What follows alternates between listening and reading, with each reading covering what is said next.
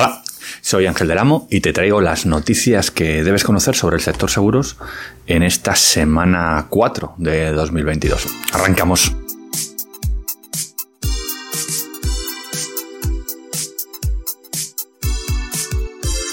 Esta semana me ha llamado la atención un artículo que, firma José Antonio Caínzos, que es el presidente del Centro Internacional de Arbitraje de Madrid, una, una institución de, de arbitraje privada y que publica en cinco días el artículo que dice el arbitraje en seguros y reaseguros. Habla un poco de, del, arbitraje, de cómo se resuelven conflictos.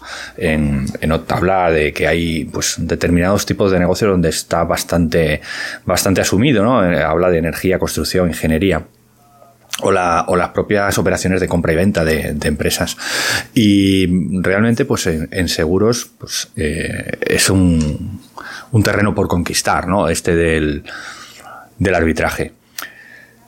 Y, yo me preguntaba, eh, eh, ¿por qué no se le ha ocurrido a, UNESPA crear una, institución que resuelva conflictos que al final acaban en los tribunales y que conllevan dos cosas. Un, tiempo perdido para el asegurado, los asegurados o los perjudicados,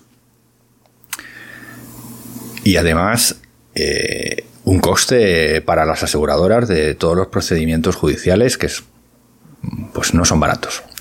Y lógicamente estos servicios de arbitraje tampoco lo son. Hay que pagarlos, tienen un coste.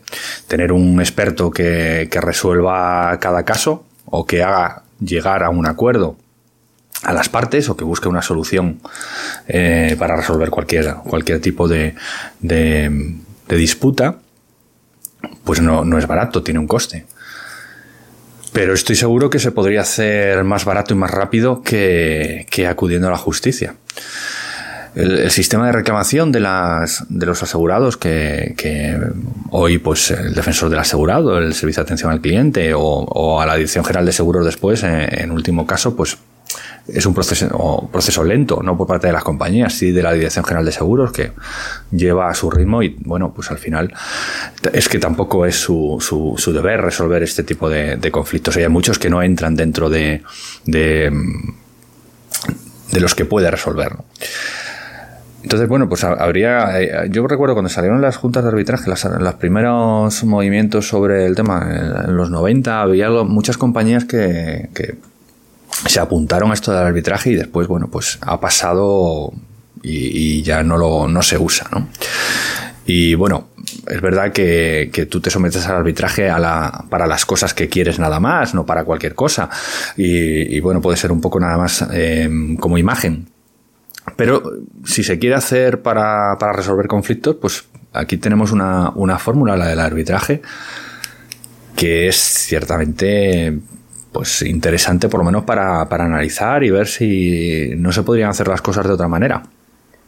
Y, evitar pues eso eh, años de, de, espera de una sentencia en lo civil cuando bueno pues eh, hay y, además estamos viendo pues eso las sentencias que hay sobre todo por, eh, la paralización por covid y vemos pues sentencias de todos los tipos no y pues de, jueces que conocen muy bien la ley pero que no son especialistas en, en, el sector que están juzgando y que a veces pues bueno su impresión acorde a la ley pero al final pues van un poco eh, haciendo lo que, lo que entienden sin ser especialistas en, el tema. Y bueno, pues con los arbitrajes, eh, ¿quién decidiría quien llegaría a este, a este acuerdo entre las partes eh, iba a ser un, especialista o un grupo de especialistas.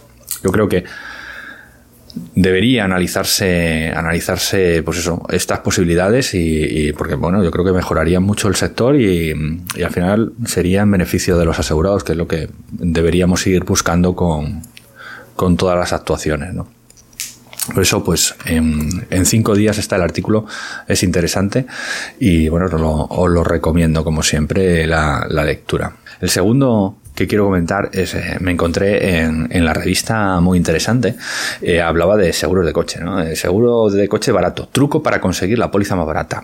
Uno que ha sido lector de, muy interesante, comprador, cuando no sé, no, no había eh, la posibilidad de leer nada de manera online, o sea, con las revistas, uno por ahí una, una buena colección de revistas y, y recuerdo que, que hablaba de tecnología y de ciencia. De hecho, eh, como tengo un bloqueador de publicidad, pues me advierte que, oye, que después de 25 o 30 años que llevan escribiendo sobre tecnología y, ciencia, pues que, vea sus publicidades, ¿no? Para, poder seguir leyendo el artículo.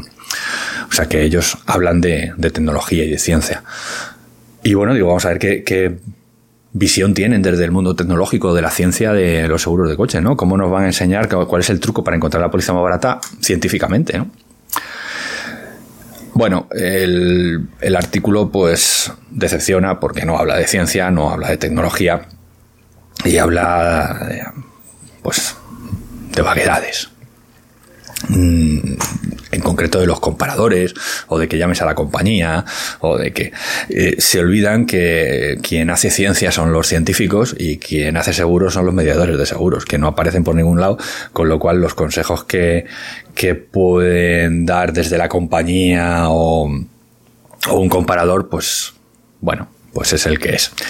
Entonces, como, como curiosidad, y, me, apetecía traeroslo y, oye, que lo, que lo leáis. Yo imagino que es una un artículo que alguien patrocina de alguna manera y bueno, pues ahí está y como, como curiosidad pues quería, quería que, lo vierais. Y para terminar, eh, la tercera noticia es de La Razón, que titula Estos son los seguros que el banco intentará que contrate al pedir un préstamo. Bueno, un artículo más sobre, sobre seguros y bancos. Pero en este, pues la razón nos recuerda, nos dice que es muy habitual que las personas soliciten préstamos a entidades bancarias y dice es probable que, el banco en cuestión proponga al cliente que no solo contrate el crédito, sino además un seguro vinculado a este, ¿no? Y hablaba pues un poco de la cuando que por necesidad vas al banco a pedir dinero y te dicen, vale, si yo te doy el dinero, pero aparte me tienes que comprar otra cosa, que, joder, es verdad que qué sentido tiene, ¿no?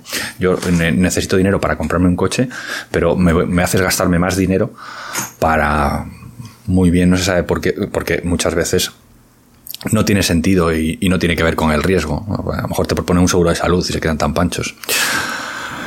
Y, termina diciendo, eh, esta contratación supone un coste extra que puede encarecer exponencialmente el precio final. O sea, bueno, pues que hay que, mirar y, esta es su, su recomendación. Dice es recomendable que previamente se realicen cuentas para asegurar que el precio del producto sea conveniente. Eh, del producto, de todo el producto. De, del crédito sumado a mm, los productos añadidos que, el banco te ofrece y que muchas veces además te lo, te lo colocan y te lo añaden en, el, en, en, la cuota mes a mes, con lo cual pagas intereses sobre ellos. Ah, incide sobre esto, pero esta es una, una vez una, una versión que en que eh, el periódico pues está dando bastantes pistas al, al cliente de, de banca, pues eso diciéndole que que no es necesario, que, puede elegir, que revise, que valore.